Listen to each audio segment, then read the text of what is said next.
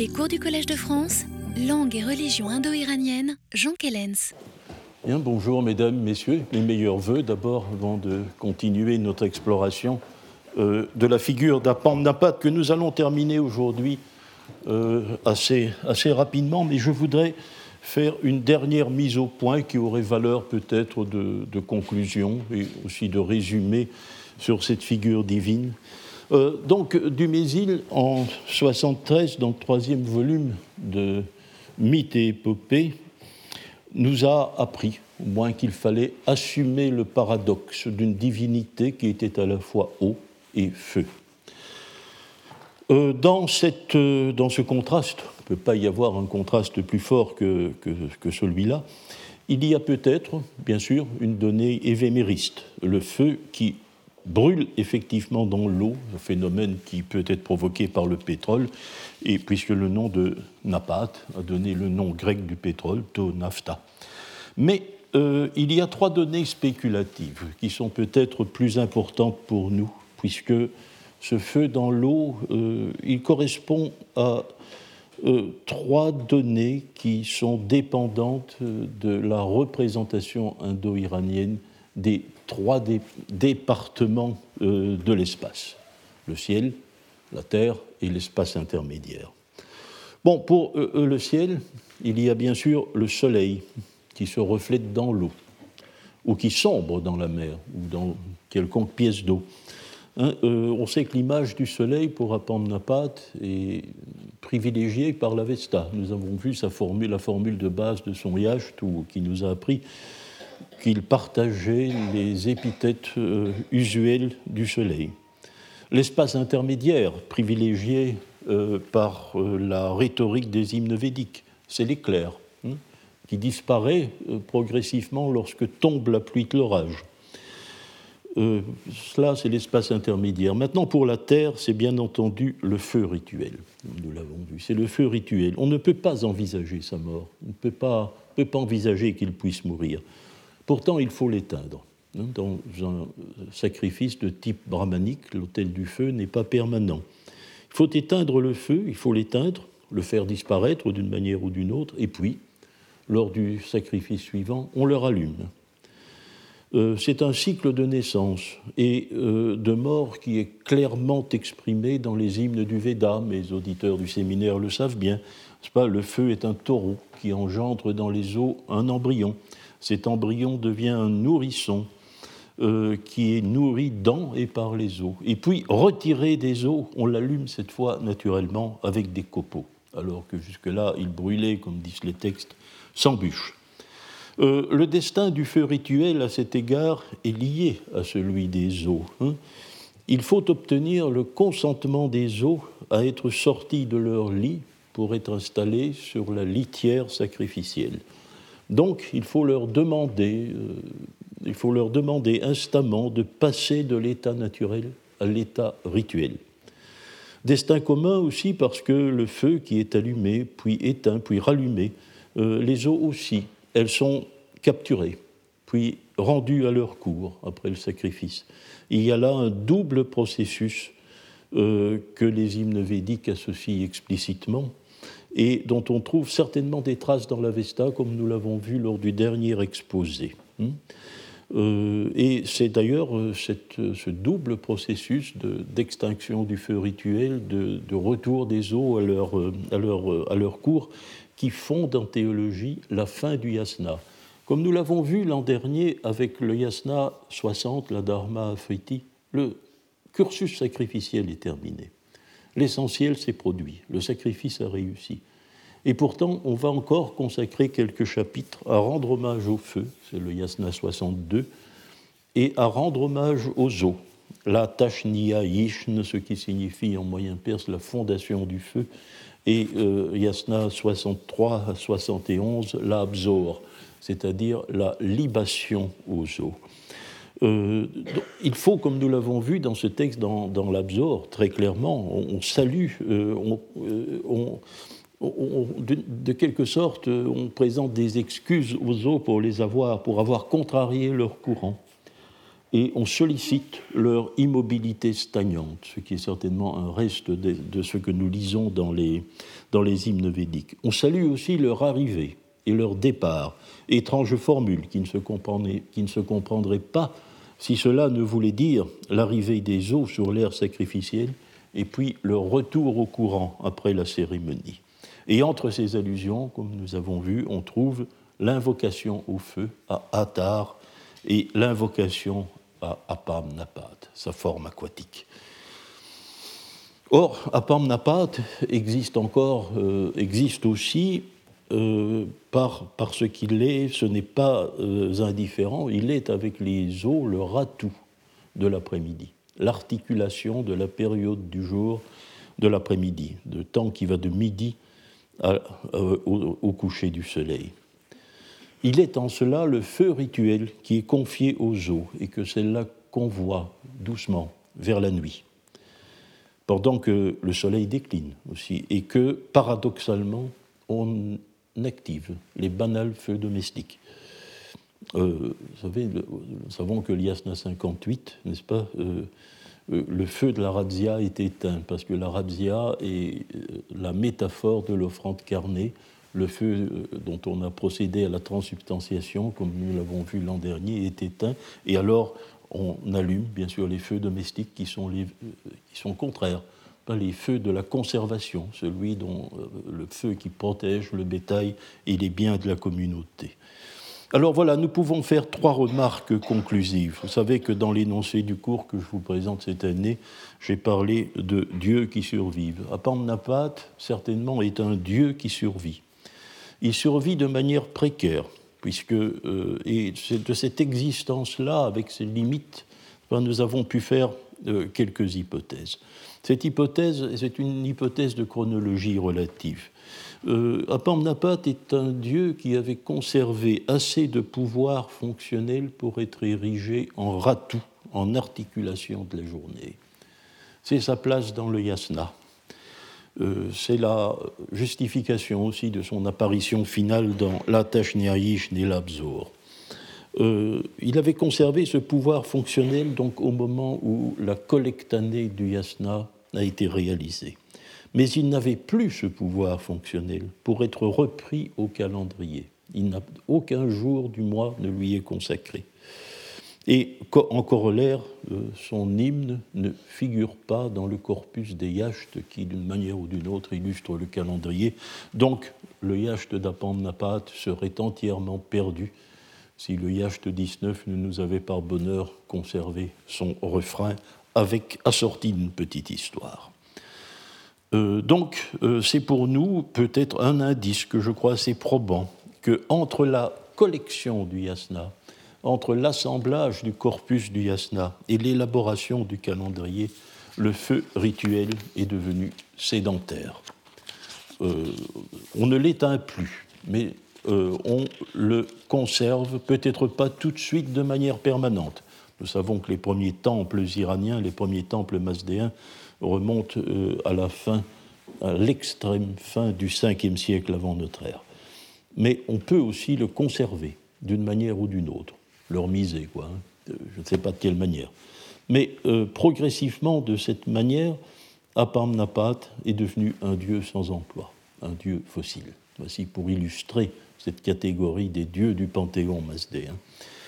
Alors, je voudrais faire une seconde remarque, euh, c'est qu'il y a une conception qui est globalement indo-iranienne d'Apam Napat. Et cette euh, conception est une euh, conception strictement sacrificielle. C'est une conception sacrificielle des choses. Cela explique sans doute les divergences avec les autres mythes portés en comparaison par Dumézil. Hmm. Euh, Apamnapat est une substance innée, certes, mais il ne garde pas les eaux. Il n'est pas le gardien des eaux, comme euh, dans le débordement du lac, comme Neptune dans le débordement du lac Albin ou Nectane. Il partage le destin des eaux dans le cycle rituel, qui, bien sûr, exige un agent non pas qualifié, comme le dit Dumézil, euh, dans le domaine indo-iranien du moins, mais quelqu'un qui est proprement désigné par sa fonction. Il porte un nom dans le rituel védique, c'est l'Advaryu. C'est l'Advaryu qui se charge de prendre les eaux dans le courant des fleuves. Euh, L'Advariou, euh, or, dans le collège, dans le collège des sacrifiants, des huit, des huit prêtres officiants de l'Avestique récent, il y en a un dont on parle très peu, mais qui porte un nom significatif. Il est Laberet, ce qui représente très probablement, avec la simplification du groupe consonantique, celui qui apporte l'eau. Il semble donc que son, euh, son nom fonctionnel euh, signifie que c'est lui qui est chargé sans doute de faire passer les eaux de cet état de nature à l'état du rituel. Alors, Apamnapat, euh, certainement, n'opère pas de débordement, comme le lac Albin ou comme le puits de Nectane. Euh, c'est le Kwarna qui, euh, provoqué par un personnage illégitime, euh, se meut et provoque un débordement.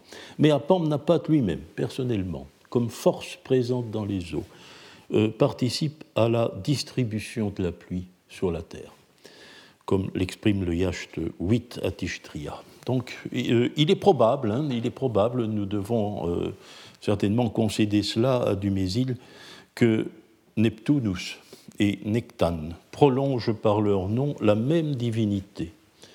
Mais il y a dans chaque domaine indo-européen des innovations spécifiques.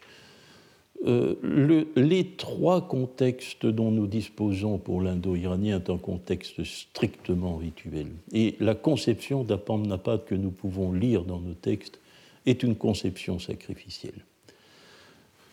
Elle a pu se teinter de nuances, de cette manière, de nuances qui ne sont plus présentes dans, euh, les, euh, dans les mythes irlandais ou latins. Et il faut compter, par exemple, nous savons bien pour le latin, très certainement l'influence du grec Poséidon sur le personnage de Neptune. Mais il faut aussi euh, que nous concédions qu'il y a dans la méthode des comparatistes étroits une vue qui échappe de manière fréquente c'est que euh, l'héritage indo-européen d'époque ancienne, je veux dire par là l'indo-iranien, le grec, le latin, n'est-ce pas? Parce qu'ils sont des langues attestées, je dirais, à l'époque païenne, donc euh, où la tradition religieuse est vivante, sont des domaines qui sont encore vivants. Ils ne sont pas fossilisés. Euh, ils ne vivent pas uniquement de l'héritage du passé. Ce sont des domaines mouvants et malléables. Euh, L'Avestique, comme nous allons le voir, nous allons parler des dieux qui naissent, n'est-ce pas euh, Dans le domaine du panthéon mazdéen, comme dans celui probablement du panthéon védique, hein, l'époque des théogonies n'est pas close. On fabrique encore des divinités, on les fabrique encore. La mythologie n'est pas non plus le reflet du passé. Elle se forge sur les personnalités divines, euh, à époque historique. C'est un fait que nous ne pouvons pas, que nous ne pouvons pas euh, passer sous silence. Même si parfois j'ai eu de petits accrochages il y a un an avec Colver Watkins, qui, est certainement, euh, euh, qui toujours essaye de ramener à un passé commun les faits littéraires, n'est-ce pas, que nous, avons dans nos textes. C'est très certainement un abus. Nous devons certainement compter avec une puissante capacité créatrice à l'époque même où nos textes ont été rédigés. Alors, euh, très clair, euh, je vous réfère ici, euh, à propos de permanence littéraire, signaler de très intéressantes survivances indo-iraniennes, non plus indo-européennes, entre la Pam Napad des Indiens védiques et la Pam Napad de l'Avesta.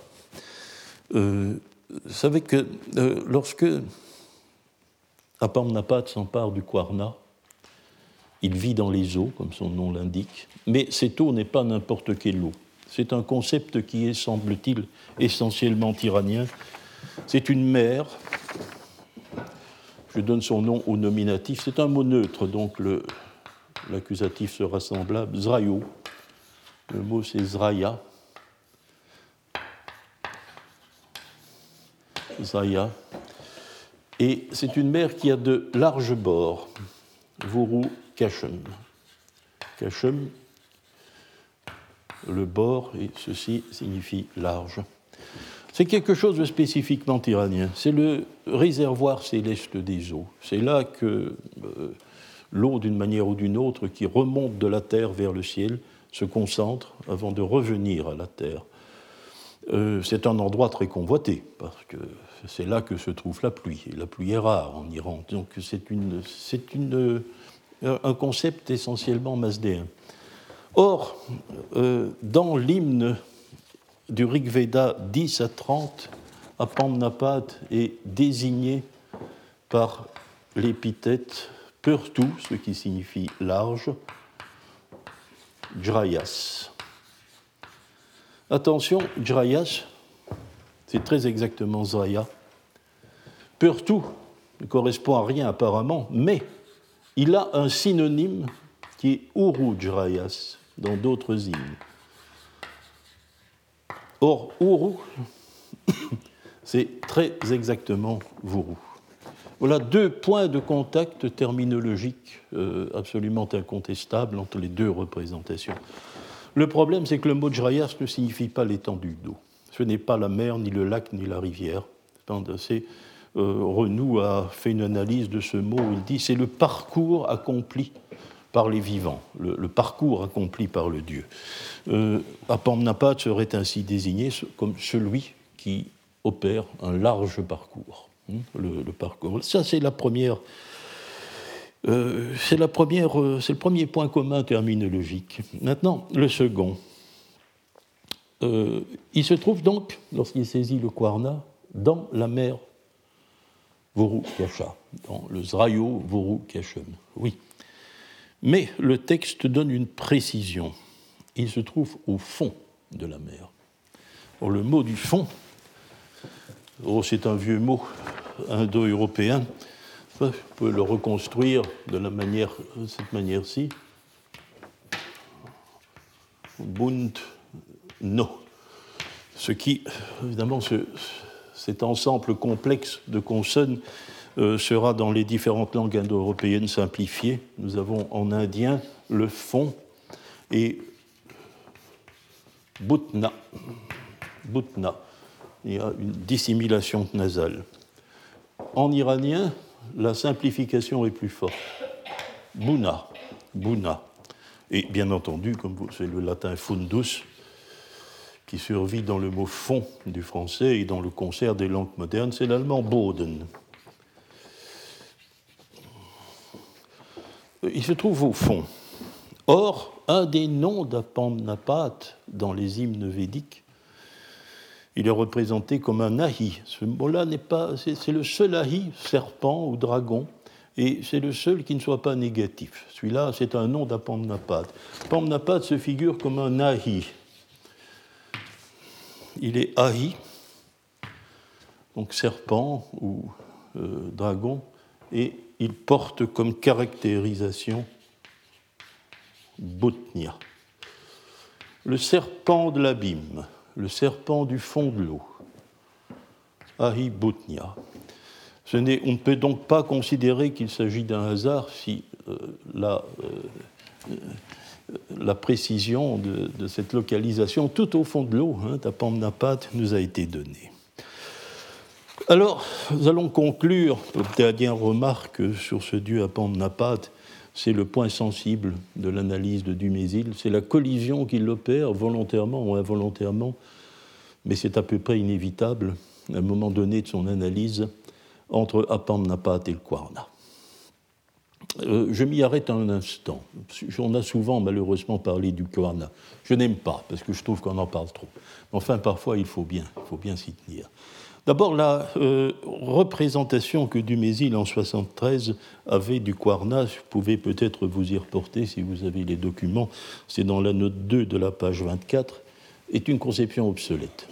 Euh, elle est non seulement obsolète, mais partiale.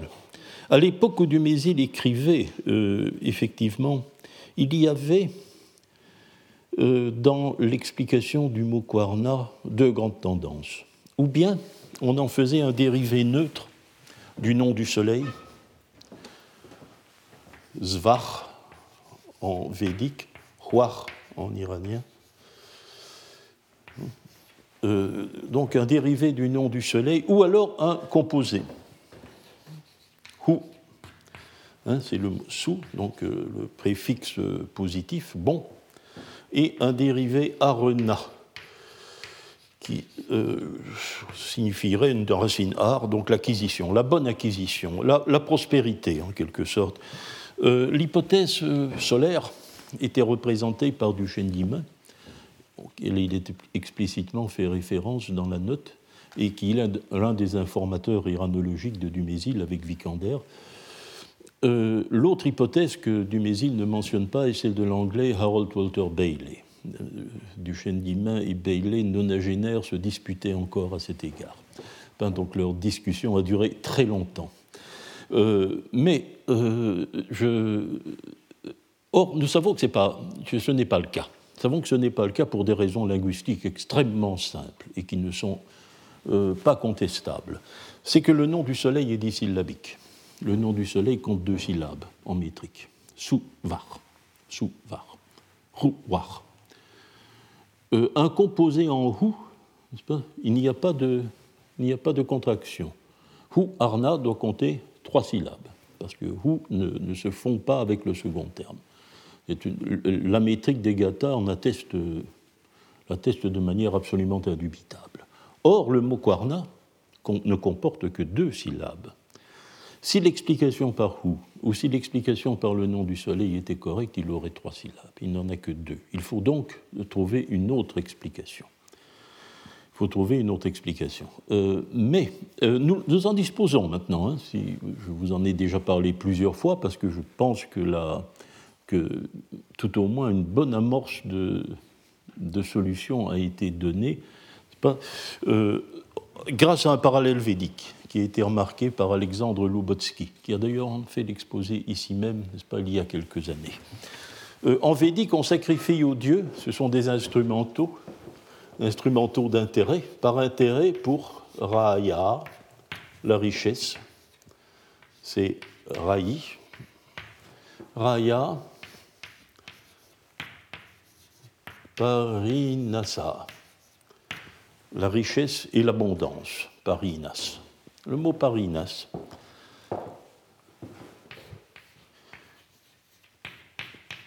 étant donné la disparition phonétique régulière du i qui représente une ancienne laryngale en position interconsonantique en iranien, la forme devait être parna.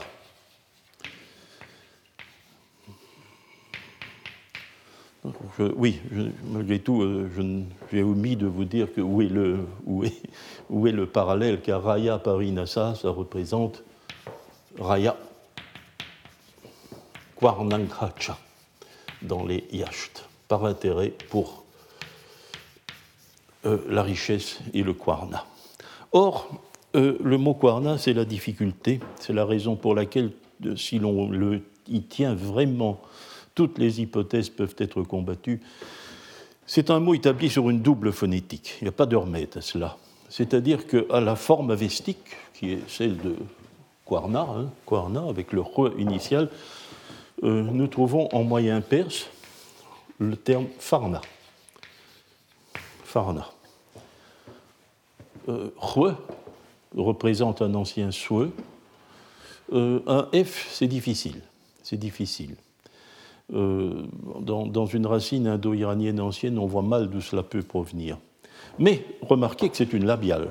Nous nous sommes rapprochés insensiblement de la forme théorique, n'est-ce pas, que nous pouvons poser pour égaler le mot euh, au, au, sanskrit parinas. Alors comment expliquer le F? Comment expliquer ensuite le re? Cela, c'est pendant, n'est-ce pas?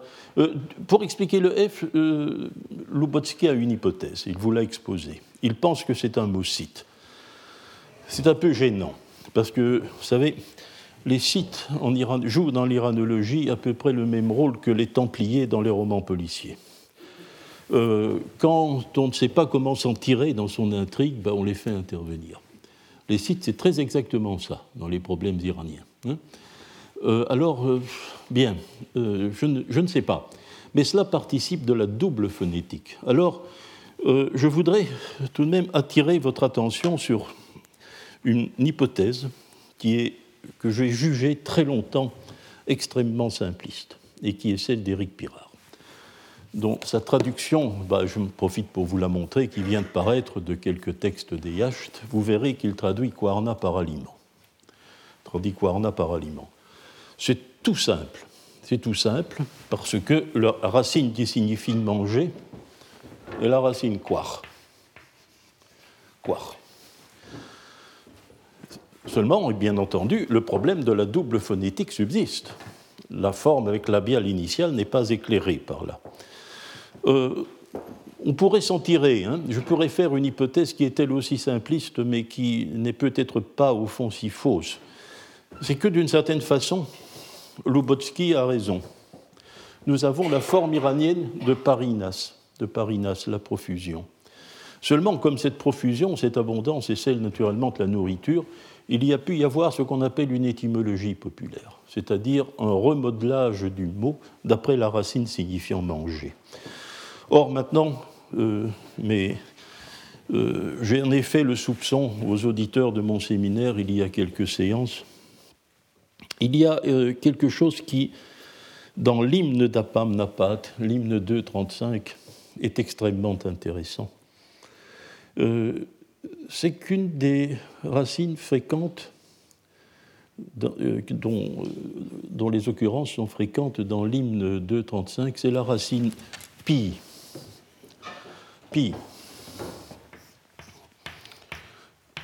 qui est parfois, le i est parfois long, il est parfois bref, c'est ce que euh, Verba appellerait une racine vête, c'est-à-dire parfois claringale, parfois sans. C'est une racine qui signifie littéralement gonfler. Gonfler, mais qui ne s'emploie pratiquement que pour la crue des eaux et euh, le lait maternel. L'abondance du lait lorsque une femme ou un animal hein, euh,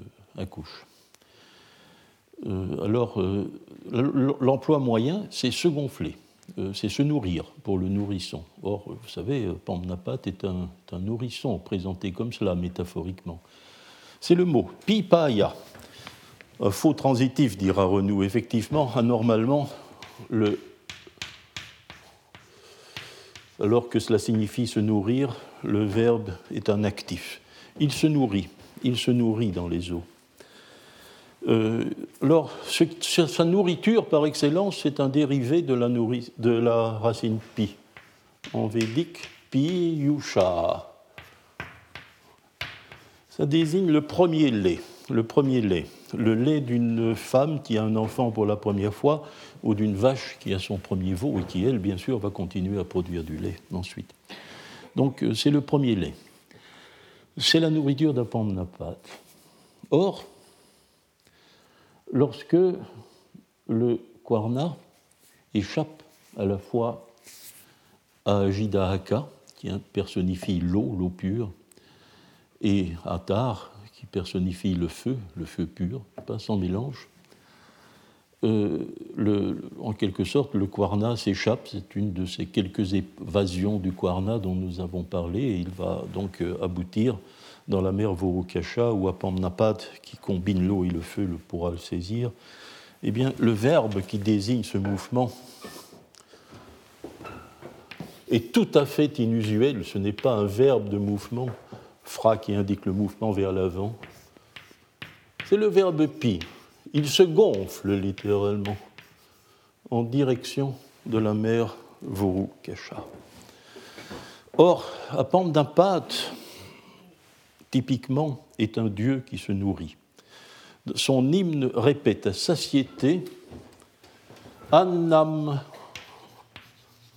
Atti. Le verbe manger, il mange, c'est le latin idoré, hein, ad il mange la nourriture, objet interne donc. Hein. C'est bien sûr adno, adna pour le mettre, lui donner sa forme moyenne iranienne. C'est une expression que nous ne pouvons pas retrouver dans les textes avestiques, parce que pour une raison ou une autre, la racine ad signifiant manger a disparu. C'est un verbe qui a disparu au profit de la racine khoar, dont je c'est ici, euh, qui signifie à la fois boire et manger. et qui, correspond comparativement dans le domaine indo-européen à l'anglais to swallow, hein, de avaler. Donc il y a là une différence, une différence dialectale qui, exclut effectivement que l'on puisse retrouver cette idée de nourriture, pas, dans, euh, l'hymne d'Apam Napat. Or, lorsqu'on précise quelle est cette nourriture, lorsqu'on précise quelle est cette nourriture, on considère qu'elle est de couleur dorée, hiranya, dorée, de couleur dorée. Elle est définie comme le beurre, gurta c'est la nourriture d'Apamnapat. Gurta, c'est le beurre, le beurre liquide. Le beurre liquide, c'est celui qui sert euh, aux, libations. Hein. Là, le mot zautra ou le mot hautra, qui signifie l'offrande liquide, c'est, euh, dans les hymnes védiques, en tout cas, on ne spécifie guère en avestique, mais euh, c'est le beurre fondu. C'est le beurre fondu que l'on verse dans le feu sacrificiel ou que l'on verse apparemment dans les eaux, l'absor c'est la libation aux eaux. Donc on fait une libation euh, d'offrande liquide aux eaux. Or, cette libation est de beurre fondu. Alors, voyez où j'en suis. Pas tirer les conclusions vous-même, mais le quarna apparaît bel et bien comme un aliment. Il est doré, c'est vrai, il est lumineux, même si son nom ne dérive pas du nom du soleil, c'est un fluide lumineux. C'est quelque chose qui a euh, un rapport évident d'apparence avec, avec le feu sacrificiel mais il apparaît euh, comme l'aliment d'Apam Napat, ici dans, le contexte où nous sommes. Euh, il apparaît comme un aliment euh, qui représente peut-être la version avestique, mais autrement, autrement composée et autrement érigée en entité que le beurre fondu purement sacrificiel des hymnes védiques. Alors faut-il y voir l'aliment par excellence, l'aliment avec la majuscule que lui euh, accorde Éric Pirard? Je suis ébranlé. Je suis ébranlé et je vous ai donné euh, les raisons que j'avais de l'être. Hein. Euh, si l'on fait attention malgré tout à la portée des mots, vous savez, dans les textes, nous en avons déjà si peu, ben, il faut certainement ne pas prendre les textes avec, une, certaine, avec une certaine désinvolture. Alors le rapport difficile. Hein, que, euh, la confusion que Dumézil a supposée entre le Kwarna et Apamnapat, mais il n'est pas le seul, Pouvel à sa suite l'a fait, en, essayant de s'expliquer de manière plus explicite. Puis ensuite, plus récemment encore, l'an dernier, dans le dernier article paru sur Apamnapat, Norbert Oettinger a aussi dit que d'une manière ou d'une autre, le Kwarna était un morceau, en quelque sorte, d'Apamnapat, était une part d'Apamnapat. Ben, ben, oui, mais peut-être est-il, au fond, son aliment, pas son l'aliment, pas cette euh, euh, allégorie du, beurre que l'on verse dans les eaux à l'intention du feu qui y réside ou à l'intention des eaux elles-mêmes, je ne sais pas. Je ne sais pas. Je vous donne les raisons peut-être qui euh, nous permettraient de faire cette, de faire cette hypothèse. Alors voilà, nous avons terminé avec ceci euh, peut-être la première partie de ce cours, c'est-à-dire la partie consacrée euh, aux, dieux qui, aux dieux qui survivent. Il nous reste la seconde partie, c'est-à-dire euh, nous allons nous intéresser aux dieux qui naissent, ces théogonies avestiques qui nous ont retenus au fond les deux dernières années. Parmi les divinités du calendrier, les divinités qui ont un yash, les divinités qui jouent un rôle comme euh, articulation de la journée, comme ratou, période du jour, euh, il en est trois dont, dont nous avons abordé la problématique lors des deux dernières années. Il y a deux ans, nous avons parlé des Fravachis. Hein. nous avons parlé des Fravachis. Euh, l'an dernier, nous avons envisagé le cas du dieu Srausha et le cas de la déesse Ashi. Euh, ces trois divinités ont en commun euh, un, état linguistique particulier. Leur nom, ce ne sont pas des divinités védiques. Leur nom n'a pas été érigé en celui d'une personne divine dans les hymnes védiques. Mais la terminologie, leur nom s'explique par une terminologie qui est bien présente dans les hymnes védiques euh, également, et qui représente ici aussi des conceptions euh, strictement sacrificielles, rituelles et sacrificielles. Le nom des Fravachis, je vous le rappelle, fonctionne euh, c'est un nom qui construit sur la, le préverbe pra, je le donne en la forme qu'il devrait avoir en indien, et la racine var, var qui signifie choisir. Or, ce choix euh, est envisagé dans le contexte des textes que nous possédons, qui sont des textes religieux. Euh, ce, sont des, euh, ce choix-là est un choix en général sacrificiel. On fait le choix d'une divinité à qui rendre le sacrifice. Nous avons vu un cas, je pense, on dit Verni Mahé, nous choisissons. Nous choisissons Indra et Vayu nous choisissons une drive value, c'est-à-dire notre sacrifice sera. C'est la dédicace sacrificielle, c'est le choix de la cible. C'est eux qui seront euh, les bénéficiaires de ce sacrifice-ci. On peut faire le lendemain un autre choix si l'on veut. Euh, c'est aussi le choix des, officiants. Hein. Les officiants choisissent euh, un, un un zautar en avestique, c'est-à-dire un directeur de la cérémonie, en quelque sorte, celui qui va euh, prendre la responsabilité de la cérémonie. Ce choix des officiants, c'est aussi la racine var. Et bien entendu, euh, les dieux peuvent le faire à ce moment-là. Ils doivent agréer les sacrifiants. Hein. Euh, ça peut être donc le dieu est désigné comme cible sacrificielle.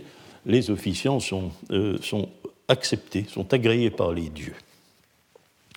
Bon, cela, c'est une représentation commune indo-iranienne. Hein. Donc, les divinités, les fravachis, peut-être que l'allégorie qui incarne euh, le choix sacrificiel n'a pas été, n'est pas devenue une divinité à proprement parler en védique.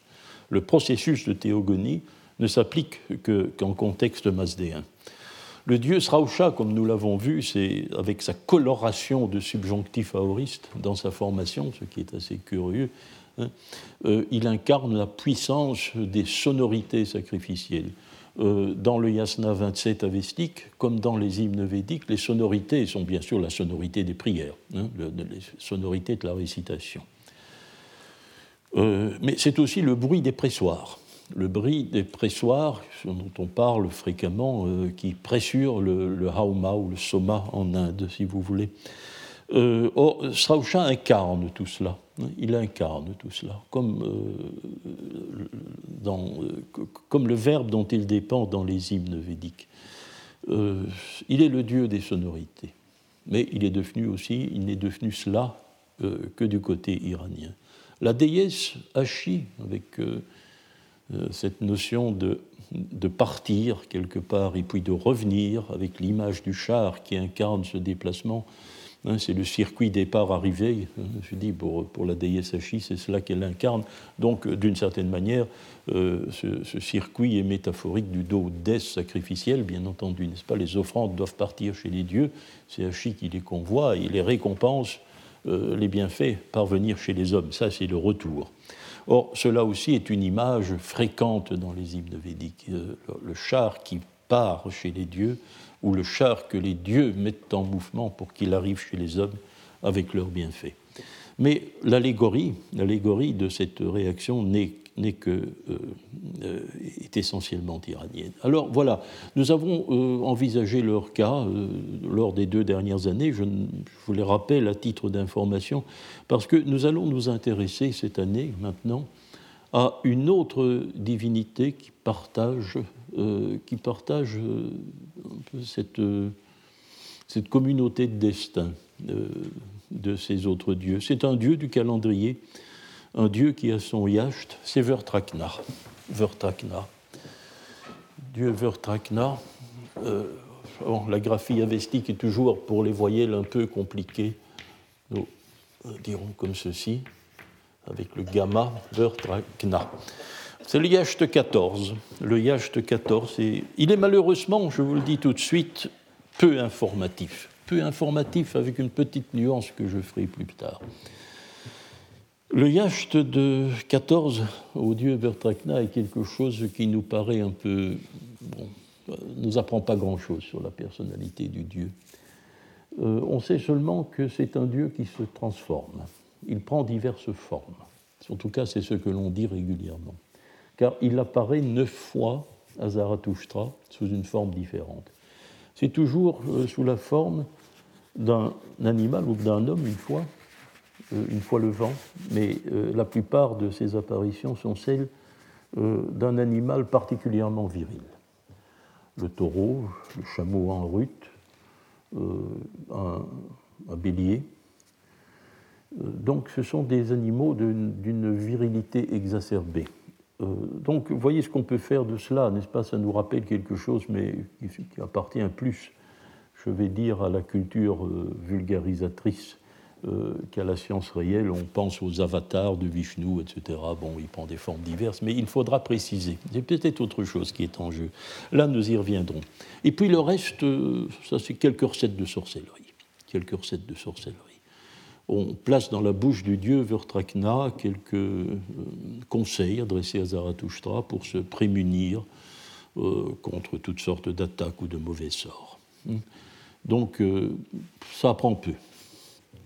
Alors, la vue traditionnelle sur cette divinité, euh, non, excusez-moi, je vais commencer par euh, le tout début et euh, vous parler du livre qui est aujourd'hui encore le livre de référence sur la divinité, c'est le Vertra Vertrakna, paru en 1934, ça fait déjà bien longtemps donc, hein, et qui est un livre écrit en collaboration par deux hommes qui étaient jeunes à cette époque, et qui devaient avoir dans leurs sciences respectives euh,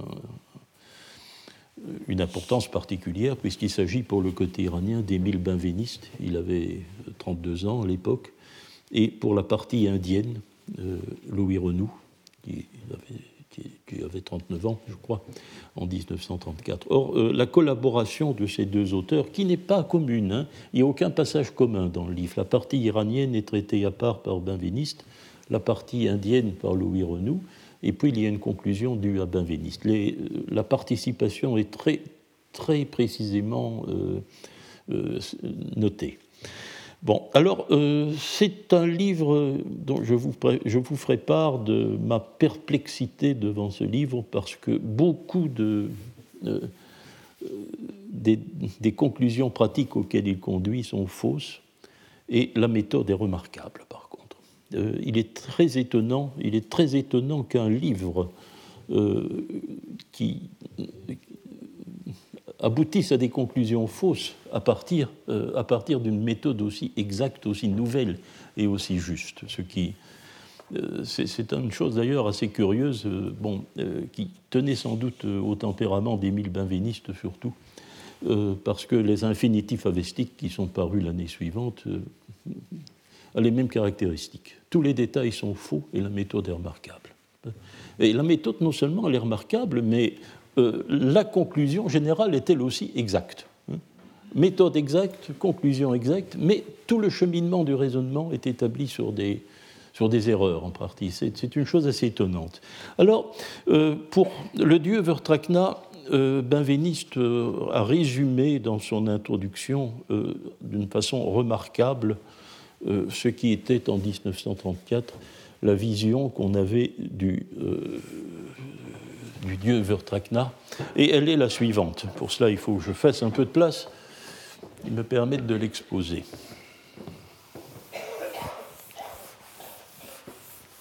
Le Rig Veda indien. Dans le Rig Veda indien, le dieu Indra tue un démon, euh, un démon qui est qui a la forme d'un serpent, d'un dragon, un nahi, il tue un démon qui s'appelle Vertra.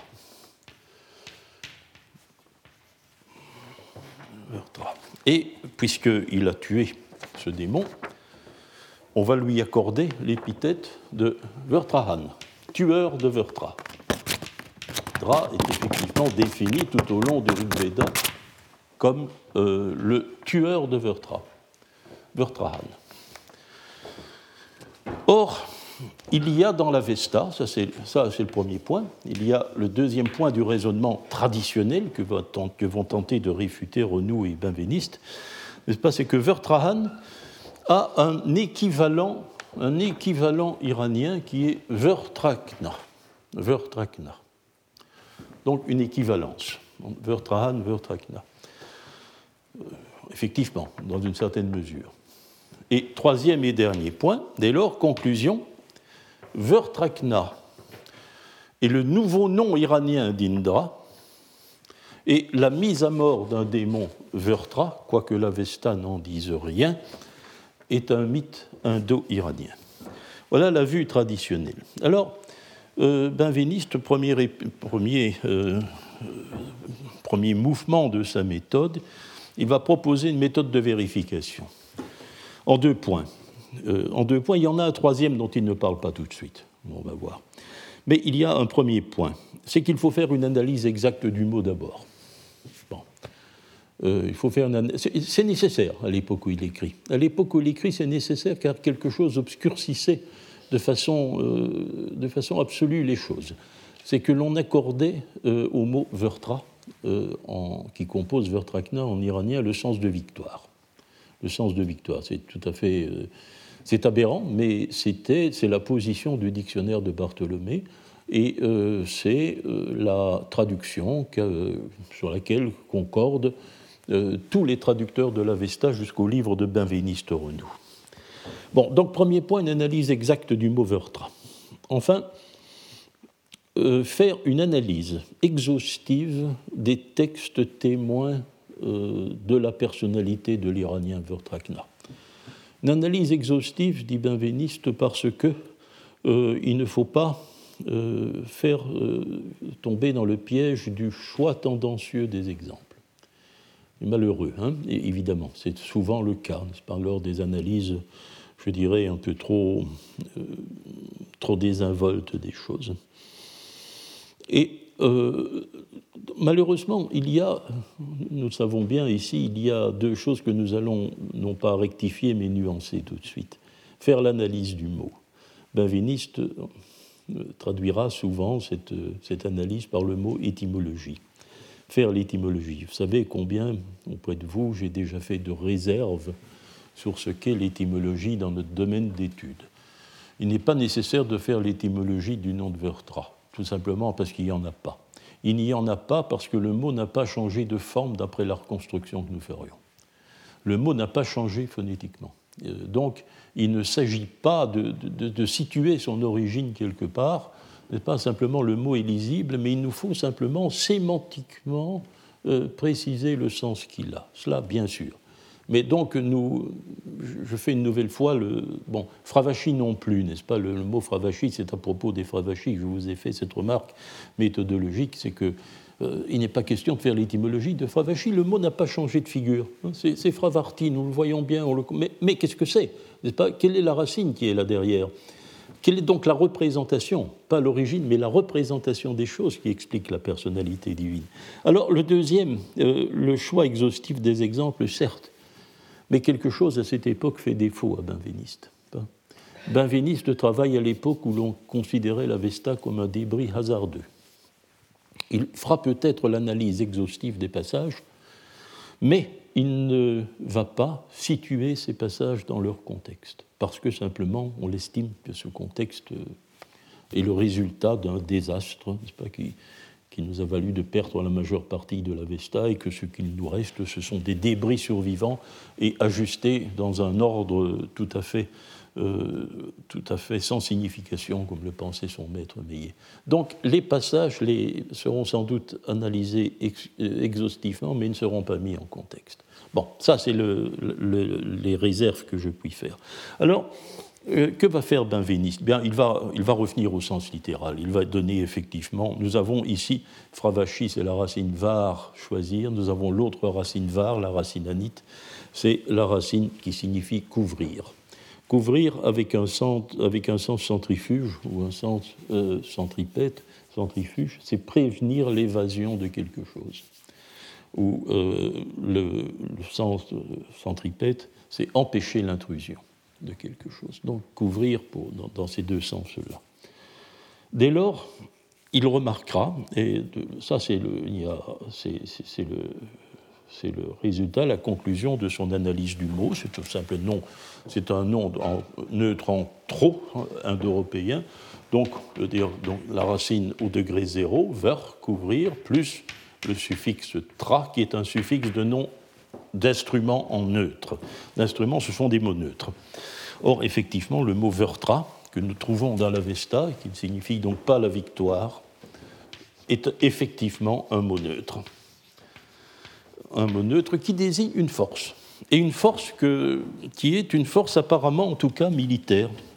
force militaire. Mais euh, en, rassemblant bien ces exemples, Benveniste va montrer, là de manière tout à fait indiscutable également, que Vertra, il y, a une, complémentarité entre Vertra et une autre, notion euh, militaire qui est Ama. Ama sont deux notions complémentaires. Hmm. Et euh, Benveniste établira, je crois de façon décisive, je ne crois pas que quelqu'un en doute, que Vertra, c'est une puissance défensive. C'est la résistance. La résistance. Hein, couvrir, effectivement, empêcher l'intrusion, euh, empêcher l'évasion. C'est la résistance, le, fait que la résistance, la force des résistances. Tandis que Hama est l'opposé, c'est la force offensive. La force offensive, celle que l'on déploie dans l'assaut. Donc, il y a deux, euh, deux, notions complémentaires. D'ailleurs, Amma est une divinité aussi. C'est une divinité secondaire, subalterne.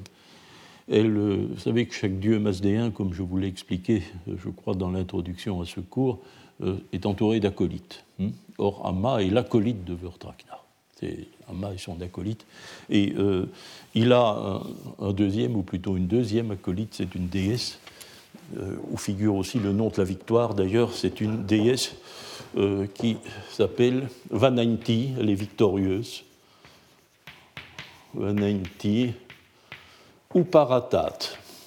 Je la réserve celle-là, parce que c'est un mot qui, en dépit de euh, son apparente simplicité, on traduit, de manière d'ailleurs qui n'a jamais été mise en cause, par la supériorité victorieuse la supériorité victorieuse.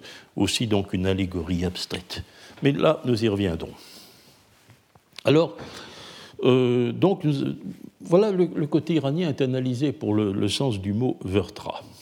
Or, le mot Vertrajan, l'épithète de Indra, premier terme, Vertra, la force de résistance. Second terme, le nom racine de la racine Jan, frapper ou tuer. Cela construit bien sûr un composé adjectif, celui qui tue Vertra. C'est le nom de. Euh, euh, c'est l'épithète préférentielle d'Indra. C'est un mot connu dans sa forme iranienne, Vertrajan. Nous en avons déjà parlé souvent. Hein. Vertrajan, c'est la forme iranienne.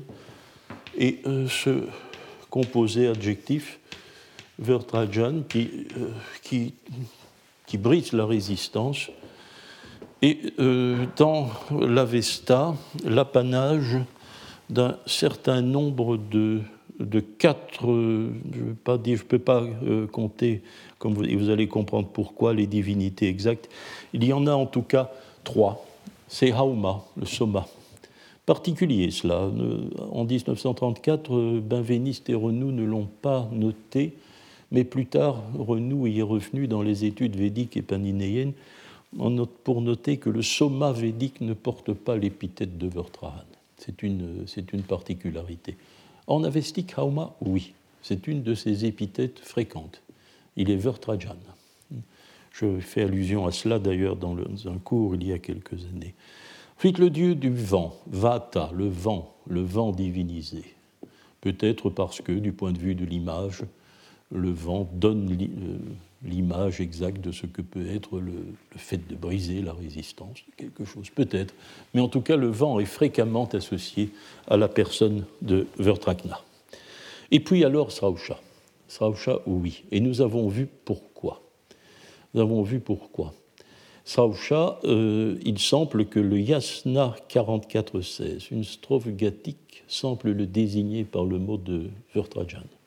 Or, c'est semble-t-il à partir d'une exégèse, hein, nous avons d'ailleurs que nous avons euh, essayé de pister lors du, cours de l'an dernier, que l'Avesta récent a fait de Vertrajan l'épithète systématique de Srausha, donc le dieu des sonorités du rite.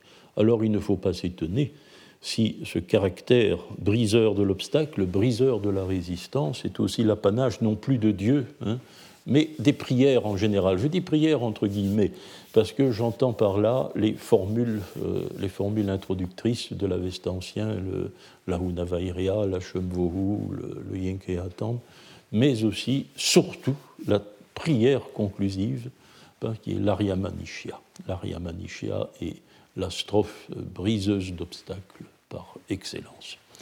Mais cela va bien entendu de pair avec Srausha, les sonorités du rite, où la récitation des textes partage assez naturellement euh, la, même, euh, la, même, particularité, quoique nous y reviendrons pour euh, préciser. Alors voilà la conclusion de, ces deux, de, ces deux,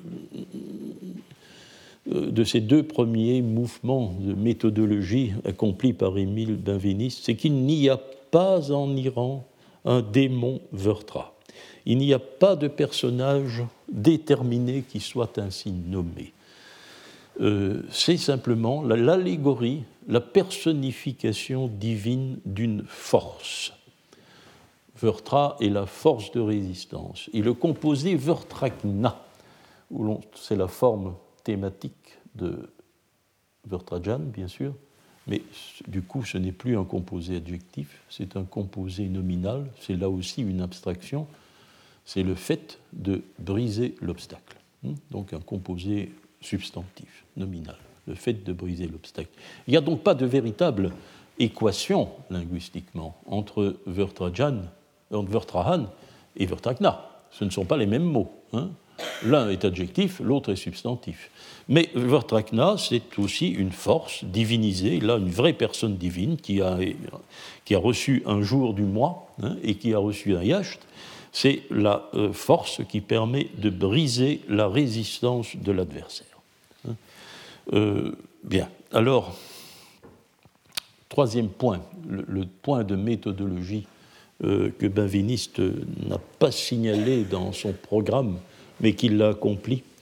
Et nous efforcions aussi de faire la même chose, cela se recommande. Hein, je vous ai vanté la méthodologie du livre. Il a procédé, bien entendu, par ce que j'appelais lors de la leçon dernière la fiche signalétique. La fiche signalétique d'une divinité, c'est la formule de base de son yacht. Les épithètes qui lui sont accordées dans le refrain sont évidemment très significatives d'une personnalité. Et Benveniste va faire cela pour, euh, euh, pour euh, euh, là, il faudra que je sois un peu plus long pour m'expliquer ici, parce que c'est ici que vont se manifester euh, les, quelques distorsions qui sont, qui sont celles de, l'iranologie d'une époque qui sont celles d'Émile Benveniste en particulier.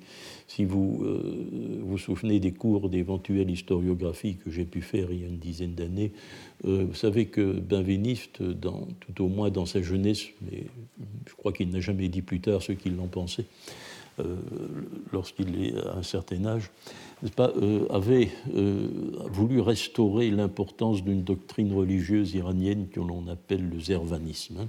Il est le représentant, le premier représentant historique, n'est-ce pas, de la tendance à reconnaître dans la situation religieuse de l'Iran ancien une situation sectaire au sens de, Max Weber. Hein c'est-à-dire qu'il y aurait eu dans l'Iran ancien une multiplicité de sectes religieuses dont le zoroastrisme n'en serait qu'une parmi d'autres. Hein.